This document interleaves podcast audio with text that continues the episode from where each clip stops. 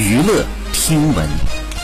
关注娱乐资讯，近日林心如谈到自己拍摄新剧时经历的一些事情。她表示，在拍戏过程当中，一度因为台词太难背，导致心脏衰弱、记忆力衰退。之后更是通过中医调理身体，吃药吃了半个月才好转。更是透露，老公霍建华也时常带着女儿小海豚去探班自己。